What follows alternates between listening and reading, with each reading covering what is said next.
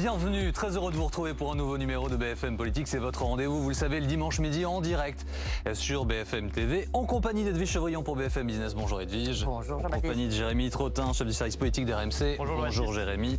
Et bonjour Eric Ciotti. Bonjour. Soyez le bienvenu dans cette émission. Vous êtes député des Alpes-Maritimes et conseiller sur l'autorité de la campagne de Valérie Pécresse. D'aucuns pensent que vous êtes le cerveau derrière les, annonces, derrière le, comportement, les prises de position de Valérie Pécresse. Nous allons y revenir juste après le journal présenté à midi par Philippe Godin.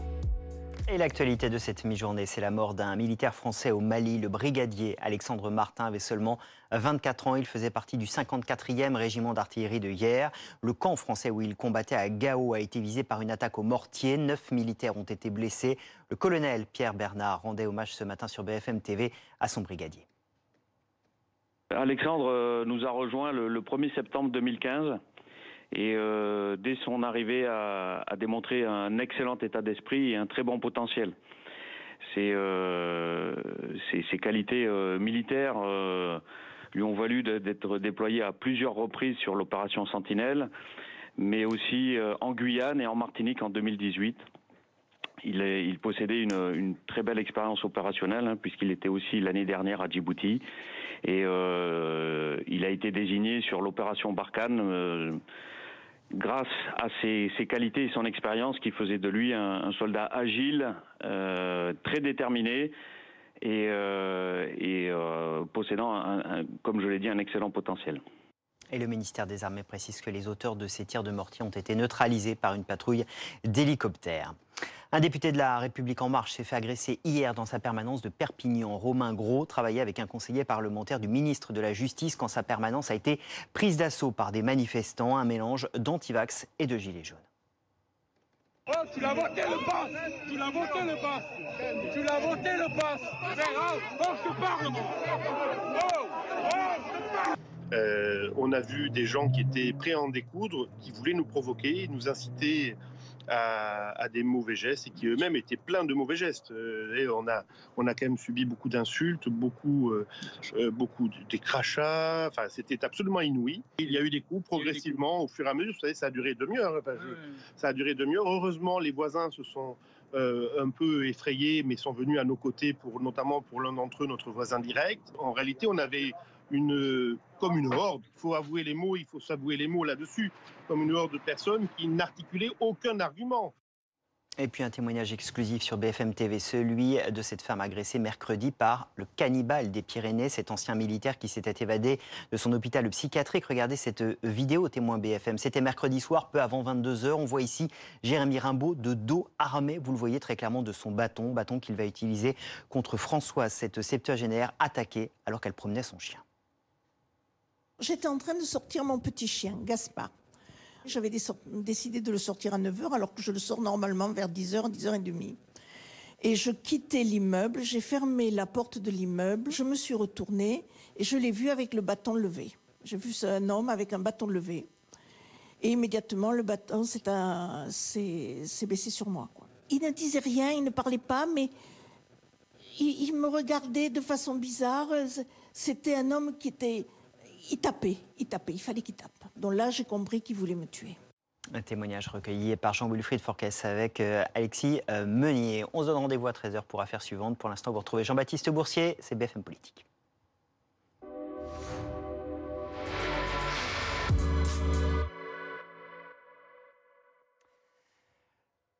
C'est Eric Ciotti qui est l'invité de BFM Politique euh, ce midi. Je vais vous interroger avec Edwige Chevrillon et, Jérémy Trottin. Je voudrais commencer avec cette triste nouvelle que nous avons appris ce matin, la mort d'un soldat français au Mali. Le brigadier Alexandre Martin, membre du 54e régiment d'artillerie de hier, il a été tué à Gao dans une attaque au mortier. Neuf autres soldats ont été blessés au cours de cette attaque. Alexandre Martin est le 58e euh, militaire victime au Mali, au Sahel depuis 2013. Eric Ciotti, est-ce qu'il faut rester? Est-ce qu'il faut continuer?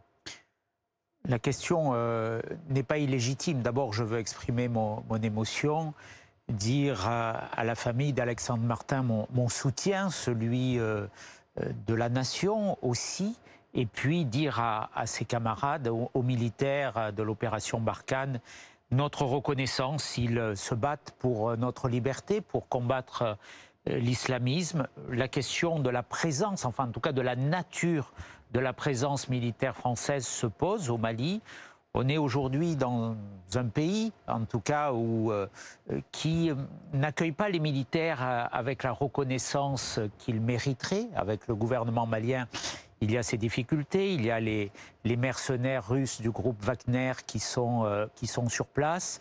Donc la nature de notre opération doit sans doute être revisitée. De quelle manière? Je le pense. Est-ce qu'il faut plus de, de moyens euh, aériens? Est-ce qu'il faut plus des opérations euh, ciblées avec, euh, avec des drones? Est-ce que la présence terrestre est toujours aussi indispensable? Ce sont des questions qu'il faudra aborder Que dans, Valérie Pécresse, dans si est devra poser à son arrivée à Moi, je, l'Élysée je souhaite que, naturellement, la France reste en première ligne dans ce combat contre l'islamisme. Elle ne peut être seule. Il faut aussi que euh, l'Union européenne participe à ses côtés parce que ce que nous faisons euh, protège euh, toute l'Europe aujourd'hui de la montée de, de l'islamisme, de la menace terroriste. Mais il faut interroger notre présence au Mali.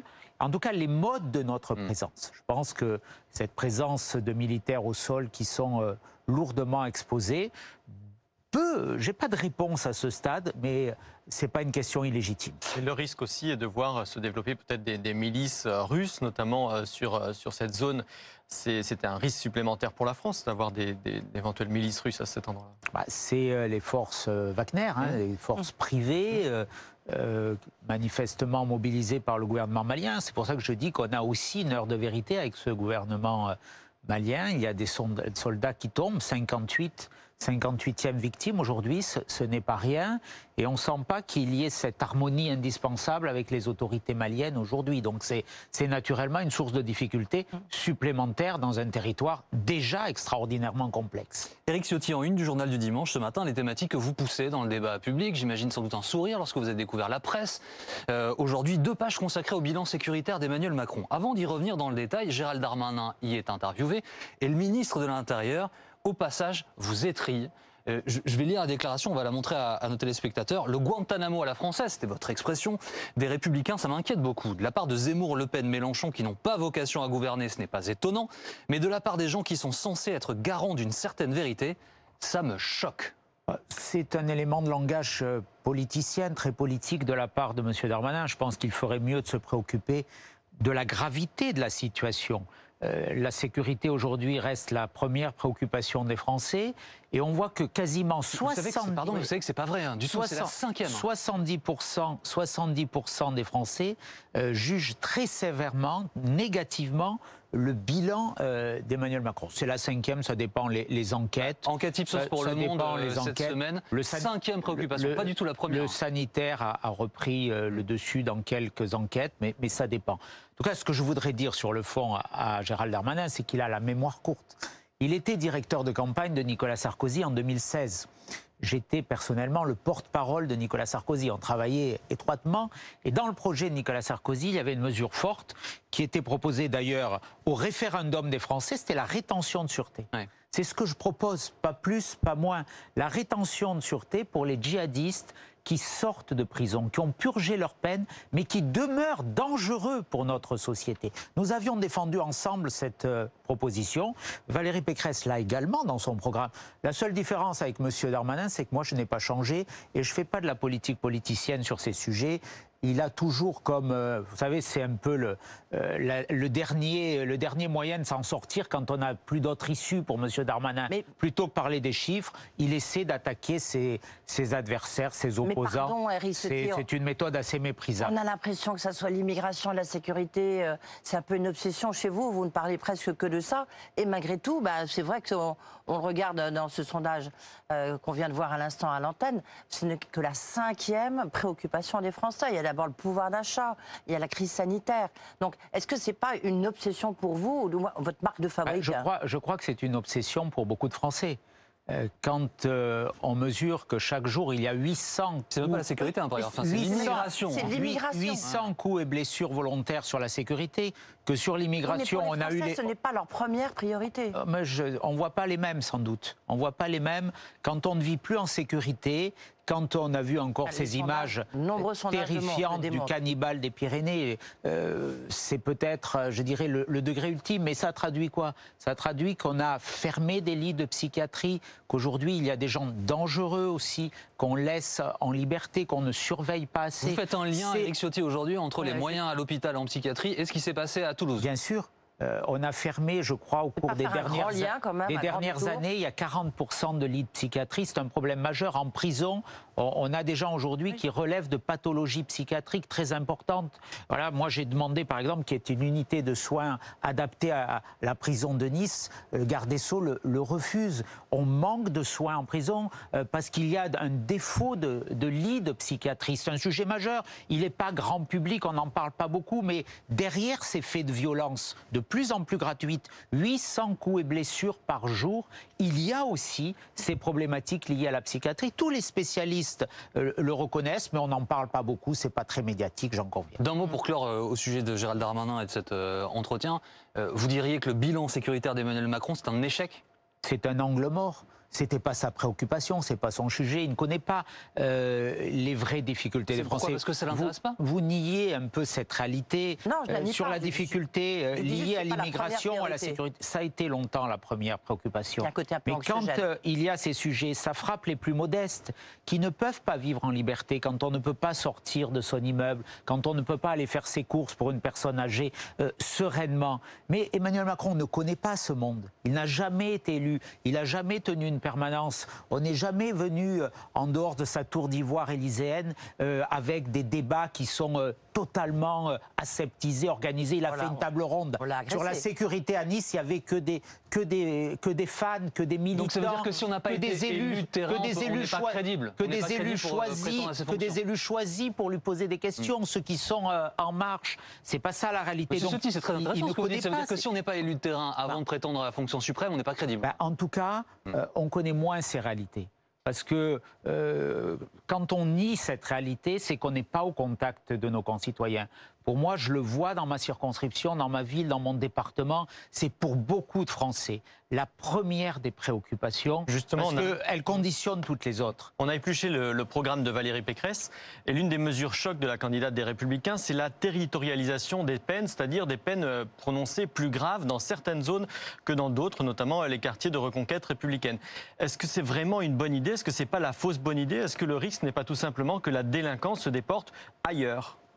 C'est une des réponses. C'est pas la seule réponse naturellement, mais elle existe déjà aujourd'hui quand euh, un jugement, un tribunal peut prononcer la peine d'interdiction de paraître dans des territoires. Mais la peine est peut-être possible, Donc, mais est-ce qu'elle peut être, qu'on est-ce que- in- est-ce que ça on peut être interdit- efficace comme On interdit à ces personnes de venir sur les territoires. Ça sera à l'appréciation des tribunaux. C'est un outil supplémentaire qu'on veut mettre parce qu'il est hors de question qu'on laisse aujourd'hui 500 quartiers devenir des zones de non-droit où la police n'ose plus. Il y a déjà des euh, élus républicains, aller, où il y des maires des de ville, des, des maires de ville tenus par des républicains, qui estiment en fait que c'est tout simplement peut-être déporter la délinquance de ces quartiers vers leurs communes et qui sont visiblement opposés à cette mesure au sein même des Nous républicains. avons un projet global qui vise à faire reculer la délinquance, avec euh, un volet qui est prioritaire, c'est celui de la réponse pénale, c'est celui du sens de la peine, c'est celui du nombre de places de prison, pas simplement pour faire des prisons,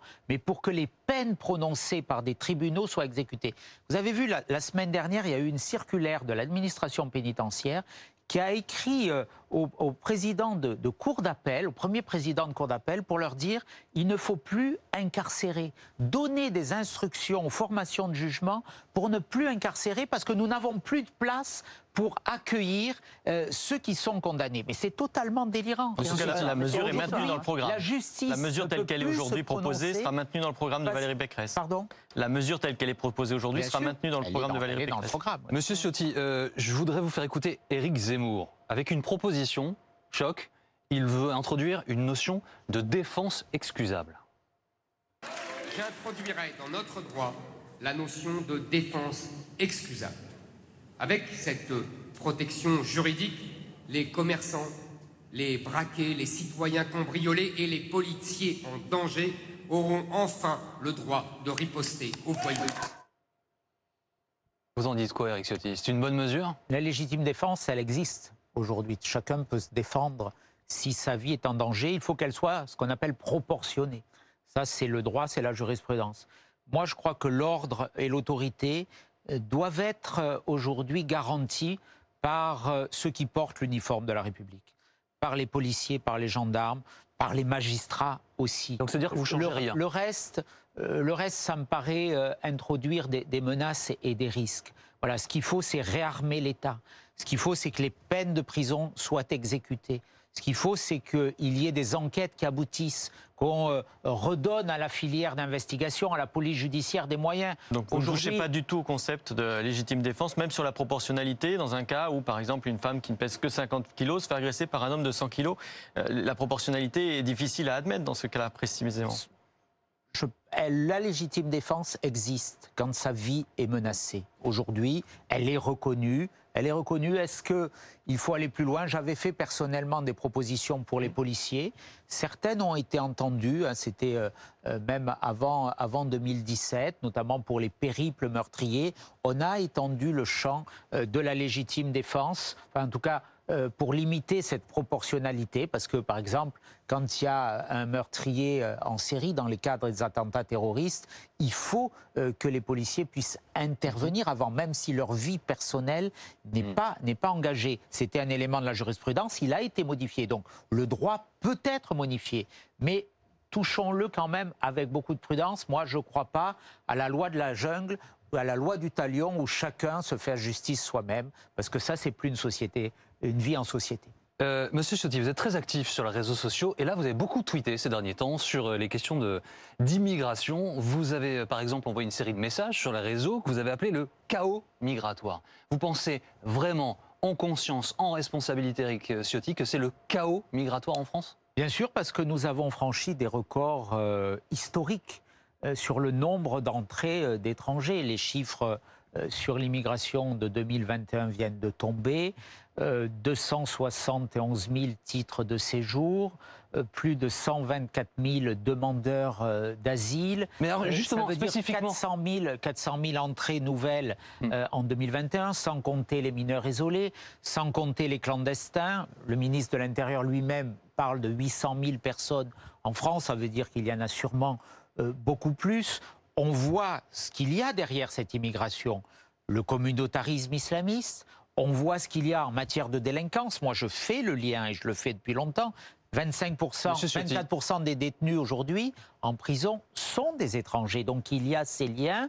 Et aujourd'hui, la cohésion de notre modèle républicain est menacée parce qu'on n'arrive plus à assimiler euh, Alors, aux valeurs de la République. Précisément sur le droit d'asile, Monsieur Ciotti. Est-ce que, euh, euh, j'imagine, vous connaissez les trois principaux pays euh, récipiendaires des demandes d'asile en 2021 Afghanistan, Ouais. Côte d'Ivoire, euh, Nigeria, je crois. Bangladesh, Euh, troisième. Bangladesh, Mais je- alors, il y en a- sur la Côte d'Ivoire, c'est assez révélateur d'ailleurs. Côte d'Ivoire et Bangladesh, ce sont ce qu'on appelle des pays sûrs.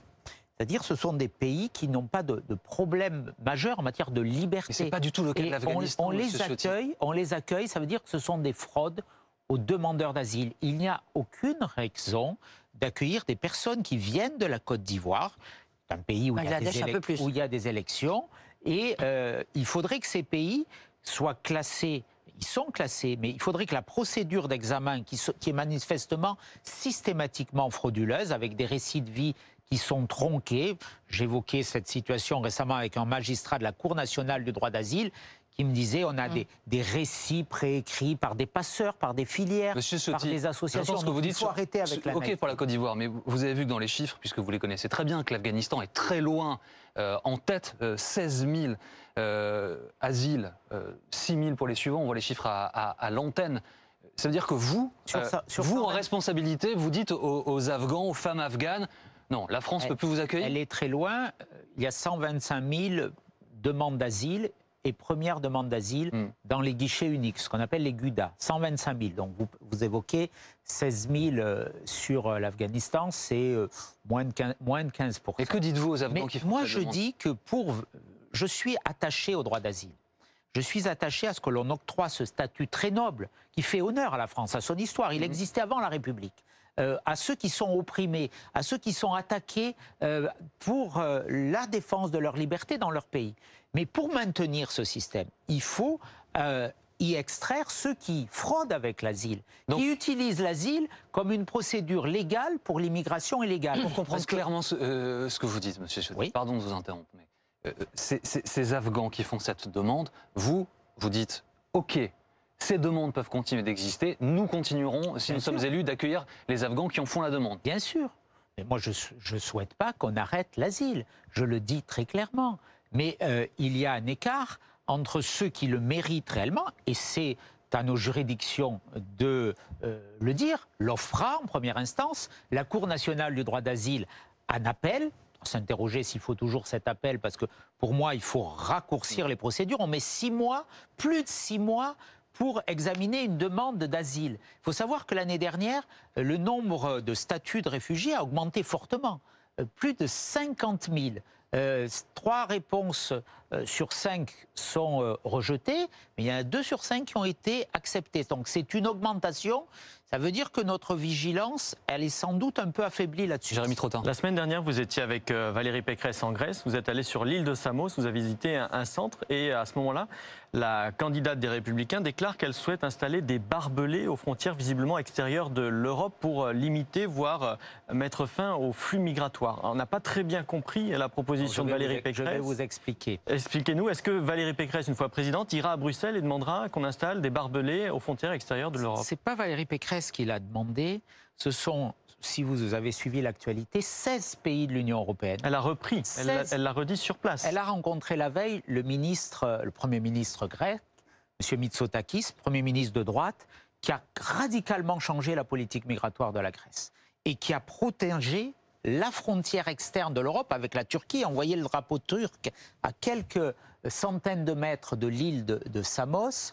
Et il l'a fait en euh, opposant une fermeté de tous les instants aux passeurs et aux migrants quelquefois envoyés depuis la Turquie qui arrivaient. Mais ce qu'a dit Valérie Pécresse est très exactement la reprise de la demande de 16 pays européens qui viennent de rédiger un communiqué après le sommet de Vilnius, mmh. c'était le 20 et 21 janvier dernier, c'est la semaine, cette semaine, qui ont dit nous, nous voulons que l'Union européenne finance des barrières physiques Barrière physique, ça veut dire des murs, de ça veut dire des protections. Il peut y avoir des barbelés. Il y en avait sur l'île de. C'était opportun le choix du mot, c'est ce que vous demande Jérémy. Vous savez, parce qu'il y a une connotation. vous le savez historiquement, ça veut dire quelque chose? Moi, je suis pas dans le politiquement correct. Voilà, vous avez ici ces, photos, euh, hmm. ces camps, ils sont protégés. Ce qu'il faut, c'est empêcher. Des camps protégés euh, par des barbelés. Il faut empêcher qu'il y ait des passeurs qui profitent de la naïveté européenne. 16 pays de l'Union européenne qui disent nous voulons changer de politique migratoire. Arrêtons la naïveté, protégeons nos frontières externes. On nous avait annoncé 10 000 euh, agents de Frontex, à peine 3 000 ont été euh, recrutés. Donc il y a un retard. si, pardon, euh, Monsieur Sotti, mais vous savez qu'il y a une réalité derrière ça. Déjà derrière les mots, et ensuite, euh, à la frontière biélorusse, il y a par exemple des enfants qui sont morts dans les bois parce, de froid. Il y a un bébé d'un an, je crois, qui est mort. Parce que, parce que il y avait ces barrières, parce, qu'il y, avait ces barbelés. non, aujourd'hui il n'y a plus de morts parce que justement la frontière a été protégée. Si on a une Europe passoire, elle va ouvrir. Mais c'est euh, illusoire de croire que vous allez pouvoir installer des, barbelés ou, des, protections aux frontières de toute l'Europe. Là, là où c'est nécessaire, on sait bien qu'il y a des routes migratoires. Même, euh, Donald Trump n'avait pas réussi à l'époque entre le Mexique et les États-Unis. a rappelé qu'il y avait des points de passage autorisés où on peut contrôler, c'est ce qui se passe en Grèce. Il y a déjà des murs hein, par ailleurs autour de l'Union européenne, je précise, il y en a 12. Vous, il y a déjà 12 murs. Vous parlez de, l'asile. Nous, ce que nous demandons avec Valérie Pécresse, c'est que les procédures d'asile soient examinées à la frontière. C'est le cas d'ailleurs sur l'île de Samos, avant que les personnes n'arrivent dans les pays européens, qu'il y ait la possibilité d'examiner en quelques jours, en quelques heures, leur situation, voir si ce sont réellement des réfugiés qui méritent qu'on les protège, ou si ce n'est pas le cas, qu'on les renvoie immédiatement. C'est comme cela qu'on invitera des situations d'inhumanité où on voit que dans des rues de Paris, il y a des camps euh, dans des conditions d'inhumanité totale. On a vu à Samos aussi euh, ce qui se passait. L'ancien camp, 9000 personnes y, ont euh, été dans un camp aux conditions de vie indignes. Aujourd'hui, il y a un traitement qui est beaucoup plus humain. La fermeté en matière migratoire est gage d'humanité. Mais on n'est pas des gens inhumains, sans cœur. On voit bien qu'il y a des personnes derrière.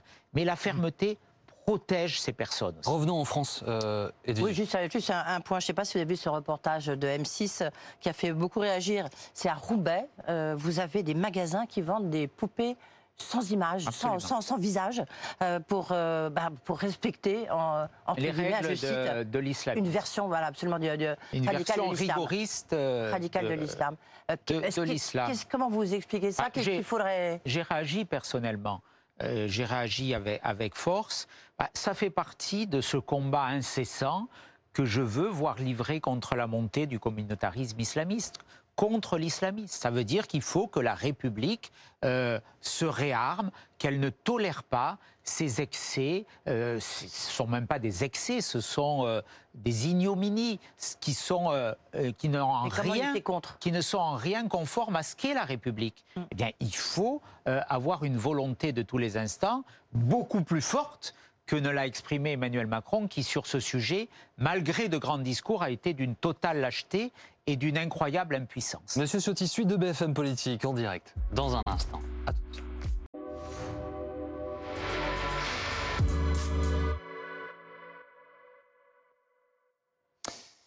Eric Ciotti, l'invité de BFM Politique ce midi sur BFM TV. Monsieur Ciotti, Romain Gruau, parlementaire euh, à La République En Marche, euh, dit avoir été frappé au visage hier par des manifestations anti-pass. Euh, Il y avait une mobilisation il a été pris à partie à Perpignan. Est-ce que vous êtes inquiet de cette montée des violences contre les élus et contre les soignants Bien sûr, euh, ça traduit aussi la, radicalisation d'une partie de, la société. Je, la condamne euh, très fortement. Ces actes sont euh, naturellement révoltants. Ils doivent être sanctionnés avec, avec force. Il y a beaucoup de, de délire dans, dans ces manifestations qui traduisent aussi une forme de, de crise de nerfs euh, collective aujourd'hui dans notre société, une évolution euh, préoccupante dangereuse de, personnes qui, contestent la, science, le progrès, le, vaccin. J'avoue que j'ai- du mal à, rentrer et à admettre, à comprendre même euh, ces théories complotistes totalement délirantes et la, violence qui en est l'expression ultime. Eric Ciotti, euh, demain, c'est le grand jour. Le pass sanitaire, c'est de la passe au pass vaccinal qui permet de rentrer euh, dans la plupart des lieux publics. Est-ce que c'est, à vos yeux, une bonne nouvelle? On sait qu'il y a eu des débats extrêmement difficiles, houleux, voire violents euh, euh, au Parlement. Est-ce que c'est une bonne nouvelle alors que bah, le, niveau, le nombre de cas de contamination atteint des niveaux euh, jamais atteints jusqu'à présent? Pour être clair, j'ai voté le pass vaccinal comme Ouais. j'avais voté en juillet le pass sanitaire. Et je vous le disais, moi je crois au vaccin, je crois en la science. Euh, il faut, c'est un élément de protection. Mais quand même, quelle incohérence de la part de ce gouvernement. Pourquoi incohérence Une communication euh, depuis euh, Noël sur le pass vaccinal qui rentrera en vigueur un mois, un mois plus tard. Et puis, euh, on a le Premier ministre qui, la semaine dernière, vient nous dire tout va bien, on va relâcher les efforts. Donc, il y a en permanence, depuis le début de cette crise, des messages contradictoires. Pourquoi? Parce que l'exécutif, derrière M. Macron, à la demande de M. Macron, utilise la crise sanitaire comme un instrument de politique politicienne. La réalité, elle est là. Les décisions, elles ne sont pas prises, hélas, en fonction de la situation sanitaire, elles sont prises pour éviter qu'on parle d'autres sujets et pour faire en sorte que ça soit un argument pour la réélection d'Emmanuel Macron. Je dirais que c'est insupportable et indigne. Comment on peut demander aux Français des, des efforts euh, au début du mois de janvier et arriver euh, finalement euh, la fleur au fusil fin janvier en disant mais non, on va relâcher, on enlève tout ça. C'est Où est la cohérence? Les Français n'y comprennent plus rien. L'annonce de candidature, On, on nous, a, on nous dit qu'il y a les masques ne servaient à rien au début de la crise. Bon, ça, ça paraît une éternité. Il y a deux ans, on a même eu le président de la République qui, euh, à Justement, on va l'automne, pas refaire tout l'historique, s'il vous plaît, monsieur Oui, Ciotti, hein, pour gagner du temps. l'automne évidemment. 2020, il, ex- il exprimait Mhm. même un scepticisme sur les vaccins. Vous avez aussi instrumentalisé la a- question du, oui. du débat parlementaire sur le pass vaccinal. Il y a eu une joute assez forte, à la, surtout à l'Assemblée euh, nationale. Et finalement, euh, l'amendement que vous aviez proposé euh, euh, concernant euh, les meetings, que le pass vaccinal soit demandé pour l'organisation d'un meeting ou pour l'accueil des militants, a été retoqué par le Conseil constitutionnel. Est-ce que ce n'est pas une défaite des Républicains? Nous, nous estimions que quand on demande des efforts aux Français, il faut les demander à tout le monde. Donc ça devait s'appliquer aussi dans des meetings politiques. Le Conseil constitutionnel a estimé le contraire. Ce n'est pas une défaite des Républicains, en estimant que ça portait atteinte euh, à la liberté d'expression. Bon, d- dont acte. euh, mais euh, le pass vaccinal, il porte aussi atteinte à d'autres libertés. Moi, ce que les Français ne comprennent pas, c'est que les politiques soient traités différemment Mmh. euh, des, des citoyens. Des, voilà, on, peut, on ne peut pas aller dans un match, on ne pouvait pas, puisque maintenant les jauges vont être enlevées. Là aussi, on a changé d'attitude en 15 jours, très bien. Mais ce qu'il faut dans cette crise, c'est de la cohérence. On ne voit pas où veut aller le gouvernement. Il n'y a pas d'anticipation. Dans la crise sanitaire comme dans la crise économique, il faudrait qu'on retrouve un peu le temps long, celui de la prévision et pas du coup politicien. Justement, immédiat. donc la levée des jauges euh, le 2 février prochain. Euh, quelles conséquences pour les, les meetings de, de Valérie Pécresse? Elle en a déjà annulé un fin décembre. Il y en a un qui devait être organisé en janvier, il a été repoussé. Où est-ce qu'il aura lieu? Combien de personnes seront acceptées? Est-ce que vous délivrerez des, des masques FFP2 comme on a pu le voir dans les meetings de Jean-Luc Mélenchon? On respectera. euh, ce que nous avions dit, c'est que nous respecterions les règles en vigueur, même si ce n'est pas juridique, enfin si ce n'est pas une obligation juridique, que nous respecterions les jauges qui étaient imposées pour les enseignes sportives ou culturelles. Aujourd'hui, il n'y a plus de jauges, Mhm. donc il n'y aura plus de jauges dans les meetings non plus. Et est-ce que vous Et- demanderez le pass vaccinal finalement par, Non, euh, on ne peut pas, on peut pas demander le pass vous- vaccinal dans les, dans les distribuerez meetings. C'est des- contraire à la Constitution. donc pour le coup, vous l'abandonnez, on vous ne le demanderez les- pas à ce On donnera des équipements, bien sûr, des masques de protection et Vous avez vu d'un mot, vous avez vu les images du meeting d'Éric Zemmour hier à Cannes. hein. Euh, Il n'y a pas beaucoup de masques. hein. C'est une erreur, je pense. Euh, Permettez-moi d'insister. Le pouvoir d'achat. Ah, Je voudrais qu'on parle, ouais, ouais, passe du, parle du pouvoir d'achat, euh, Ouais, Edwige. Le prix à la pompe. Alors le prix, oui, le pouvoir d'achat, c'est la priorité, Eric Ciotti, des Français, on le voit bien, avec les prix de l'énergie qui explosent, que ce soit le pétrole, l'électricité, euh, le, le blé, la baguette, etc. Est-ce que qu'est-ce que qu'est-ce que vous vous proposeriez, notamment sur les prix de l'énergie, sur le prix de l'essence à la pompe? Est-ce que justement c'est à l'État bah, de baisser, de faire un geste pour le pouvoir d'achat des Français et de baisser les taxes? Moi, je crois déjà qu'il faut euh, alléger les taxes sur les taxes. hein. notamment, c'est ce que nous Oui. proposons sur l'électricité avec Valérie Pécresse, sur la, la TVA. Mais sur l'électricité, moi, je crois qu'il faut tout revoir. Il faut tout revoir parce qu'on a une, euh, Les prix régulés, la tarification euh, qui sont issus de la régulation, de La la REM. régulation liée elle-même à une directive européenne n'est plus du tout adaptée. Le prix de l'électricité, il est indexé aujourd'hui sur le prix du Oui, gaz, Absolument. ouais. notamment qui aujourd'hui augmente parce que Mais est-ce que l'État, est-ce que euh, le gouvernement a fait une erreur quand même il y a la tension avec la Russie Oui. qui participe aussi à l'augmentation des, des prix. Donc aujourd'hui, il faut qu'on l'on reprenne un mode de tarification euh, qui euh, soit conforme à la souveraineté nationale. On a une chance extraordinaire en. C'est d'avoir de l'énergie produite par euh, le nucléaire. C'était la volonté du général de Gaulle euh, et de tous les présidents de la Ve République, sauf François Hollande et Emmanuel Macron, qui ont fragilisé la filière nucléaire. Ah, Emmanuel On Macron, il a annoncé un train- milliard d'investissements sur le Oui, nucléaire, annoncé- développement de petits réacteurs. Il, il a a- annoncé la reprise des travaux sur les EPR. Il a annoncé, mais il a fait voter à l'Assemblée fait nationale une loi qui s'appelle la PPE, la programmation Programmation. pluriannuelle de l'énergie, qui ramène la part de l'électricité nucléaire Mhm. de 80% à 50%. Donc là aussi, on est dans la contradiction. Vous, vous êtes pour le maintien à 80% Bien sûr. D'accord. Bien Non, sûr, c'est un atout extraordinaire. C'est la seule énergie non carbonée. C'est une énergie propre. On a cet atout et on produit aujourd'hui, on impose à EDF, ce qui est totalement délirant, de vendre à ses concurrents qui n'ont pas eu à financer les investissements dans les centrales ou euh, les investissements qui sont à venir, 500 milliards d'euros euh, d'ici 2050, on leur impose de vendre aux concurrents d'EDF euh, l'électricité à 46 euros du terawatt. Et cette électricité, EDF doit l'acheter sur les marchés européens à 100, euh, 120 à 160 euros selon les jours. Et cette électricité, elle, vit- elle est produite par Oui, du charbon, Monsieur- charbon ou du Monsieur- gaz. Monsieur Oui, s'il vous plaît. Alors des marchés européens, on va venir au, au marché français, ce que les politiques connaissent par cœur puisque vous y tractez. Un Vous avez vu l'étude de Pour famille faire baisser rurale le prix de l'électricité, il Monsieur faut changer le mode de tarification. Vous avez vu l'étude de famille rurale. Oui, sur le prix, d'achat. bah, les prix des fruits et légumes ont augmenté de 9%, 9%. entre 2019 et 2021. Famille rurale qui demande en fait un chèque, un chèque fruits et légumes euh, pour aider les Français les plus modestes. C'était une bonne idée. Est-ce qu'il faut le faire? Moi, je, je suis contre la politique des chèques. Voilà, parce que la politique des chèques, à un moment, euh, il y a toujours quelqu'un qui paye le Bon, chèque. Vous faites comment alors? Bah, moi, je dis, il faut baisser. euh, pour relancer le pouvoir d'achat, il y a deux, deux axes prioritaires sur lesquels nous travaillons avec Valérie Pécresse.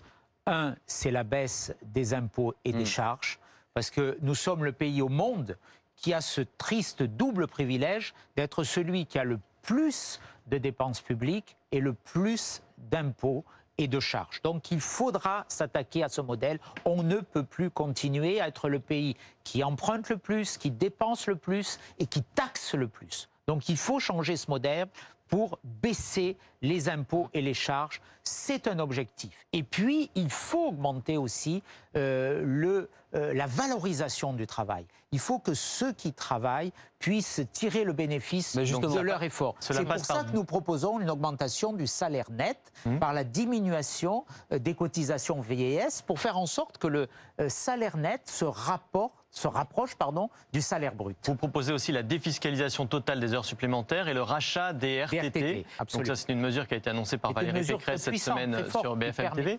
C'est une mesure peut-être puissante, mais c'est aussi un petit peu le, retour euh, vers le futur. On a l'impression de, revoir un petit peu la politique économique ou de pouvoir d'achat qu'avait mis en place à l'époque euh, Nicolas Sarkozy, ce qui fait dire à Bruno Le Maire, le ministre des Finances, que depuis, les Républicains n'ont peut-être pas beaucoup travaillé.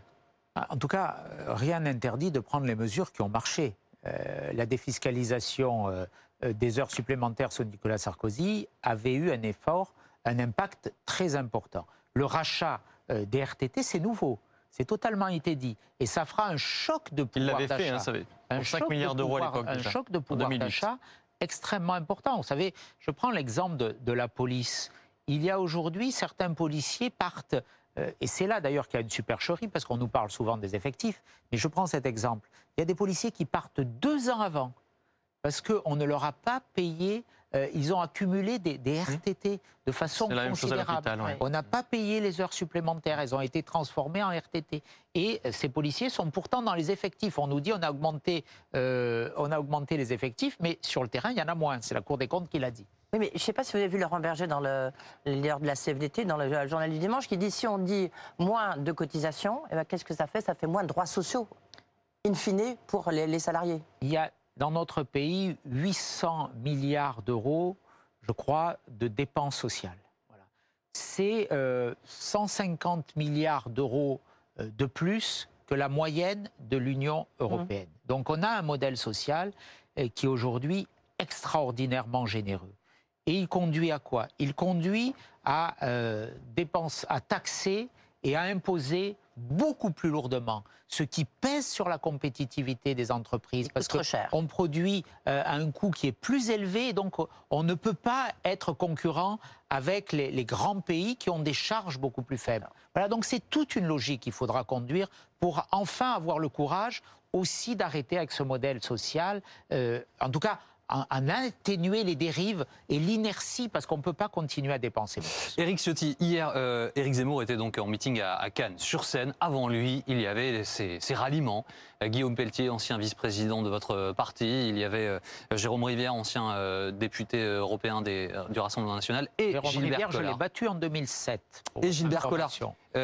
Est-ce que, est-ce que ça vous inquiète Première circonscription des Alpes. Est-ce que ça vous inquiète? Est-ce qu'il y aura d'autres départs Il avait déjà trahi sa famille politique à l'époque. Est-ce qu'il y aura d'autres départs des Républicains, M. Ciotti? Non, il n'y en aura pas. Vous savez, moi, je suis un homme de, de fidélité. Mais vous le savez, vous l'affirmez, vous le savez, il n'y aura pas de départ. Je suis un homme de fidélité, et je crois à la fidélité, en la parole donnée. C'est important dans la vie publique, je crois dans la fidélité à une famille aussi. Euh, moi, j'appartiens à la famille Gaulliste, je m'y suis engagé au RPR, j'avais, j'avais 16 ans.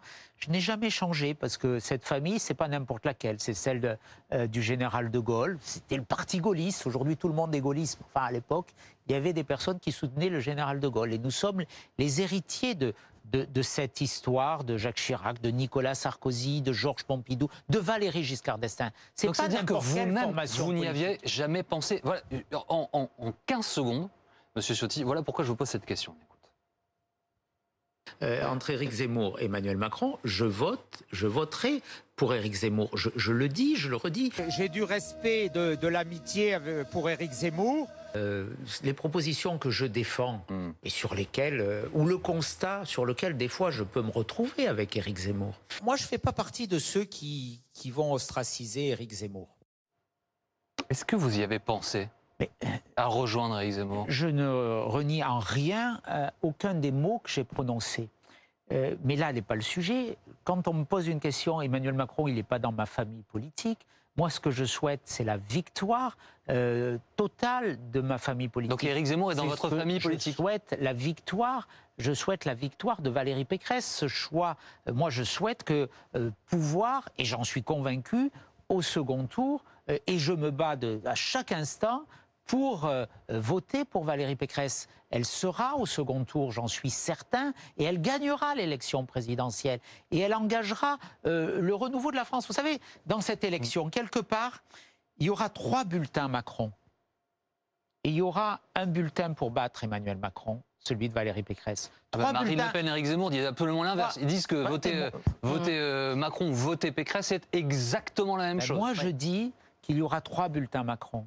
Il y aura celui euh, du candidat président ou du président candidat qui fait campagne avec les moyens de l'État. Et puis, il y aura les bulletins de Marine Le Pen et d'Éric Zemmour.